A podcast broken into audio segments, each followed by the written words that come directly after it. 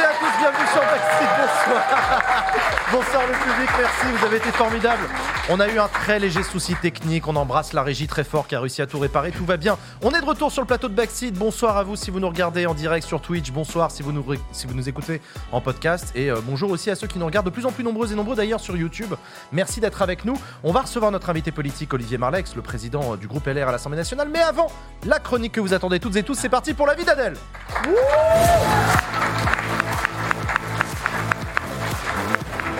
Salut Adèle Salut, salut, ça va? Ça va et toi? Quel sabotage Mais t'as vu ça extraordinaire Tout ça pour pas C'est Vincent qui a Marlex. saboté. C'est vraiment, on se demande. hein. Alors, Ça de quoi tu vas nous parler ce soir Ben, Adèle? moi, je voudrais commencer avec un truc un tout petit peu différent. Ouais. Euh, cette semaine, il y a eu à Paris le concert de Madonna et euh, elle a fait une déclaration d'amour à la France. Je voulais la, la For your warm welcome. The city of love, the city of light, the city of the best fucking butter in the world. What's going on here? I'm gonna move to Normandy. I'm gonna start milking cows, okay? Just to get that butter. Yo.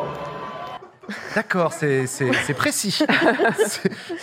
Et pourquoi je vous parle de ça? Parce que tout est politique, évidemment, et le butter, c'est aussi politique. Quel homme politique a répondu à Madonna sur les réseaux? Et grâce à qui j'ai découvert cette vidéo d'ailleurs? Jean À Lassalle? votre avis? Je sais pas. Non, qui répond à Madonna? Qui, euh, qui est à la hauteur? Fabien Roussel. Ah, Sacha, je pense que tu es pas loin. Non, Beau. je sais plus. Hum, Pour l'inviter à goûter du beurre, son beurre, bref. Non. Nicolas- Président de la région Normandie. Ah, bah oui. évidemment. Ah, mais oui. Un On embrasse. Évidemment, Hervé. Morin. Hervé Morin, Ouais. mais oui, voilà, et voilà son, voilà son, Candidat à la son tweet. Et euh, il lui a répondu dans la langue de Shakespeare, je traduis, hein, le meilleur beurre du monde est bien sûr le mien, enfin le beurre normand, Madonna. On reconnaît les gourmandes, euh, les fins gourmets, pardon. Non, là là, je- Enfin bref, il l'invite en Normandie. Euh, c'est moi ou Hervé, il est en train de guédra Madonna Mais sur les réseaux, mais tranquille. dis donc, comme mon ça. Hervé, là. Voilà, c'était le petit moment gossip pour démarrer. Je change de sujet, rien à voir. Mais euh, presque deux mois après son lancement, euh, j'avais envie de savoir où en est le dernier projet digital d'Olivier Véran. C'était fin septembre et il lançait un projet euh, avec un teasing que c'est le micro-trottoir. renouveau démocratique? Oh là là. C'est une idée de programme pour vous représenter? Non, c'est mon ministère. Mais c'est pas grave. S'il y avait une application qui vous permette de, de participer, vous pourriez la télécharger? Oui, totalement. Voilà, ils sont très fiers d'eux. Euh, Olivier donc Véran, porte- porte-parole euh, du gouvernement, a lancé une app principalement, je pense, pour justifier quand même la deuxième partie de son activité professionnelle, ministre du renouveau C'est démocratique. vrai. C'est vrai que ça renouvelle. Euh, ouais, ouais. Alors, c'est une app de questions-réponses avec le citoyen qu'il qualifie de TripAdvisor de la démocratie. Euh, je pense qu'il comprend pas le concept de TripAdvisor. Parce que tu donnes des notes et des avis à des restos et hôtels. Enfin, je veux dire, quand tu notes et donnes ton avis en démocratie, c'est une élection. voilà. Alors, le nom, c'est euh, Agora. Tu, tu le savais, Ouais, Hugo. téléphone. renouveau démocratique, peut-être, mais pas renouveau euh, sémantique. Euh, du coup, hein. bravo les équipes com. Le brainstorm, ça a dû ressembler à ça. Alors, qui a une idée pour le nom de cette app? Mathéo, vas-y. Bah, moi, je pensais qu'on pourrait l'appeler Agora, tu sais, un peu le nom de la place en Grèce antique, euh, où se tenait le marché et l'assemblée, et où les citoyens participaient à la vie publique. Pas con, Mathéo. Attends, très original cette idée. Mais oui, mais bien sûr, personne d'autre n'a eu l'idée de, de- On a foiré avec la régie. Ah là Ah, là. ce soir, on n'est pas dedans. Ce soir, on n'est pas pas possible. dedans. Bon, bref, euh, vous deviez voir apparaître un grand nombre euh, d'applications qui s'appellent Agora. Parce que. Ah, on évidemment, a vus, c'est on une idée débile. Tout le monde appelle euh, son, son, son, son application Agora. Bien sûr. Enchaîne, euh, sans- vo- voilà, tout à fait détendu. Euh, en baladant sur l'app, euh, où on trouve des petites vidéos de ministres, euh, je suis tombée sur une info intéressante. Et j'espère que, que ça va fonctionner, la régie. Ouais. En fait, sur votre téléphone, vous avez sans doute des applis pour plein de choses. Mais jusqu'ici, vous n'aviez pas d'application pour la démocratie. Et nous, on est le gouvernement du avec vous, c'est-à-dire on est le gouvernement qui veut avancer avec les Français. Le gouvernement du avec vous. Le gouvernement du avec vous? Mais ils savent que personne ne les appelle comme ça. Ils se donnent des surnoms. Tu crois qu'Olivier Véran, il pense que quand on dit de lui euh, le porte-parole du gouvernement, ou comme certains aiment à le dire, euh, la voix de la France, mais personne Personne ne dit ça, évidemment. Non, Est-ce que le plus gênant, ceci dit, dans tout ça, c'est pas le fait qu'ils aient besoin de le verbaliser? Mm. Tu vois, c'est- c'est normal dans une démocratie que le gouvernement il soit avec nous. Oui, Parce que c'est un peu quand il ouais. est contre nous, c'est plutôt une dictature. Tu vois. Je- Mais du coup, là, ce qui est louche, c'est d'avoir besoin de préciser quelque chose qui est pourtant évident. Enfin, je veux dire, si dans un avion, t'entends. Bienvenue sur ce Paris-New York, je suis votre commandant de bord et je tiens à vous préciser que j'ai bien mon brevet de pilote. C'est quand même à partir de ce moment-là que tu commences à t'inquiéter. Voilà, le gouvernement du avec nous, du avec nous, euh, du doucettement avec nous, hein, 10 000 téléchargements de l'app, alors dont Hugo, mais euh, C'est pour le travail, c'est pour le travail. hein, euh. Sur 33 millions de Français, j'ai calculé entre 20 et 60 ans, ça veut dire que cette app touche actuellement 0,03% des gens. Eh, eh. Voilà, bon, le lien démocratique peut être renforcé, mais je vous en parlerai euh, des questions-réponses des ministres la semaine prochaine. Ah. Teasing. Bon, on y vient. Ah. Ce soir, vous recevez Olivier Marlex. Oui. C'est le président du groupe LR à l'Assemblée nationale. Et euh, j'ai remarqué que Olivier Marlex souffrait d'un petit manque de notoriété. Oh. Mais si, parce que Usul, la semaine dernière, il l'avait même pas reconnu en photo. Et parfois, même les médias sont pas sûrs sûrs de qui il parle. Alain Marlex. Ah non, c'est BFM qui a Du fait coup, ça. du coup, je vous propose. Ouais, en 2022, le stagiaire était toujours là. Euh, du pas- coup, je vais vous le moi. présenter Ah, brièvement. plaît. Voilà. Donc, né, né à Boulogne, dans une famille de passionnés de politique. Son papa, Alain Marlex, euh, donc vous, que vous voyez en photo maintenant, a été député RPR, puis UMP, puis LR du Cantal pendant près de 25 ans, et aussi secrétaire d'État sous Sarkozy. Et euh, sa mère aussi a fait un mandat de maire MAIRE euh, d'une commune du Cantal. Alors, fort de ce démarrage très politisé, Olivier se lance donc euh, dans des études d'ingénieur agronome. Pas du tout Évidemment, il se lance en politique dès le départ. Et il fait la totale. hein. Sciences Po, cabinet ministériel, conseiller général, maire. Il est député de l'Eure depuis 2012 et désormais préside le groupe LR de l'Assemblée depuis 2022. Parcours sans faute. Ouais. Enfin. Sauf en ce qui concerne les personnalités politiques qu'il soutient. Ah.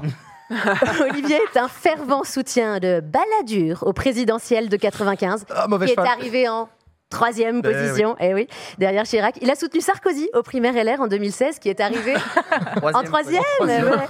Et au primaire LR de 2022, il soutenait Michel Barnier, qui est arrivé. Troisième. Alors, en, autant en vista politique, euh, Olivier, c'est pas ouf, mais au PMU, il faut l'avoir dans ton équipe. Hein. Il te place toujours le troisième cheval. Enfin, je- Alors, on le sait pas non plus, mais euh, Olivier est un auteur. Alors, il a publié des livres, pas des best-sellers comme Marlène Schiappa, mais, mais, mais il a quand même euh, publié, enfin, tout le monde n'a pas publié trois livres hein, autour de cette table, donc euh, Non, trois, livres. Donc, le premier, un livre sur un élu important d'Eure-et-Loire. Bon, pff, pas grand intérêt, sauf pour quand tu veux être élu en Eure-et-Loire. il a ensuite publié un deuxième euh, livre, un, un livre bilan du quinquennat de, de Nicolas Sarkozy. Ah. Sarkozy, la, la vérité, c'est maintenant. hein. Vous noterez l'hommage à Hollande, hein, le, le- le changement. On l'a, on l'a. Euh, Sarkozy et vérité dans un même titre. Ah, je trouve ça quand même audacieux, hein. ça, attire l'œil. C'est bon élément marketing. Et enfin, un troisième livre, celui qui dénonce le premier quinquennat de, Macron et qui s'appelle, euh, il, va, il va apparaître, voilà, Les liquidateurs, ce que le macronisme inflige à la France et comment en sortir. Et comment en sortir? Alors moi j'ai bien une solution. Être élu, c'est quand même déjà une première solution. Les liquidateurs et ce que, ce que le macronisme inflige à la France et comment en sortir, il a dit ça, euh, Olivier. Et en même temps, j'ai vu euh, Info, France Info, relayé sur la page euh, Wikipédia, euh, que apparemment, Olivier Marlex a voté 71% euh, des lois proposées par le gouvernement depuis 2022. Ah, ça fait beaucoup. Donc comment se sortir de la Macronie apparemment sans trop s'y opposer? Ça dénonce. Ah, ça dénonce. Oh la tête. Oh, ça envoie. Mais attends, Oh la tête je vous mets bien là pour la suite. Vous l'avez pas, mais on a la tête Mais attendez, d'Olivier mais Marlex. attendez, se bien là. Mais bon, non, attendez, c'est pas tout à fait vrai parce qu'en ce moment, c'est hyper tendu entre les LR et Macron autour du projet de loi immigration. J'en Ah ai oui. parlé la semaine dernière rapidement, mais l'embrouille sur les fichiers Darmanin continue. hein. Pour bien comprendre, Darmanin a fait une liste de députés LR qui auraient euh, soutenu dans leur circonscription des demandes de régularisation de sans-papiers. Qu'on comprenne bien, Darmanin a constitué un fichier de LR humaniste. en gros, il a fait une liste des députés de droite gentils pour pouvoir dire à Olivier Marlex Ah ah Vous voulez pas voter la loi du gouvernement parce que vous la trouvez trop bienveillante, c'est celui qui dit qui est Et Olivier Marlex, il est pas content. Il dit Attends, c'est pas du jeu. C'est nous les vrais méchants. C'est de la triche. Vous devez pas dénoncer les gentils parmi nous. Voilà, c'est comme ça que je l'ai compris en tout cas. Enfin, je- Mais c'est quand même un sacré feuilleton, euh, cette histoire. On pourrait presque en faire une série télé. Mais attendez, mais oui, on a Los Republicanos. Ah oui. C'est Oh là parti. là. La tempête de la contradiction gronde une fois encore au sein de Los Republicanos et si Ricky Ciottito réclamait au nom du cartel la mise en place d'un référendum sur les sujets d'immigration afin de déstabiliser El Macron, ce dernier a pris de court ses ennemis en se déclarant ouvert à cette proposition. Pris à leur propre piège par celui qui menace une fois encore de leur voler le fruit de leur travail, Los Republicanos sont acculés accu- euh, au pied du mur. Ricky Ciottito n'a d'autre choix que d'annuler sa participation à la grande réunion de tous les chefs de cartel qui se dev- devaient se tenir autour d'El Macron. Il s'écria Nous ne pouvons participer à cette mascarade qui risque une fois de plus de montrer que El Macron et nous, c'est bonnet blanco et blanco bonnet. La situation est critique et même si Lorenzo Wauquiez a quitté sa retraite silencieuse des sommets du Puy-en-Velay pour venir guider tel un berger conservateur Los Republicanos sur le chemin de la Concorde, Oh waouh. le jeune et opiniâtre Aureliano va de nouveau défrayer la chronique en déclarant Il faut refuser, refuser coûte que coûte tout ce qui vient d'El Macron, même si cela nous force à renier ce pourquoi nous nous battons depuis tant d'années. Nous ne pouvons lui donner raison, il faut tenir bon.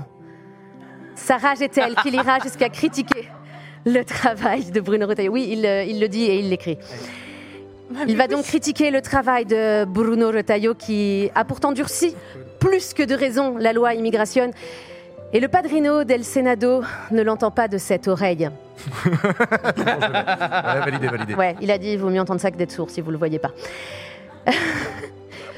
Aureliano et Retailleau retrouveront-ils un canal de communication? Les prochaines semaines verront-elles enfin la fin de la cacophonie au sein du clan et Olivio, le chef du cartel, le cartel au sein du Palais Bourbon, survivra-t-il à sa rencontre avec l'incontournable journaliste d'internet Jeannot Massier, dit El Streamer et ses terrifiants chronicadores Vous le saurez en regardant l'interview de Olivio El, par El Streamer et ses terrifiants chronicadores. Voilà. Merci beaucoup, Adèle. Un petit truc hyper rapide. Vas-y, vas-y, vas-y, vas-y. Je voulais dire, j'ai une actu cette semaine. Ah, vas-y. Et donc, non, mais enfin, je joue, euh, euh, enfin, je vais faire des blagues écolo à Bordeaux samedi. Euh, Retrouvez-moi sur les réseaux Adèle Barbers avec un S. Voilà. Merci Adèle pour cet avis d'Adèle extraordinaire. Merci beaucoup à toi.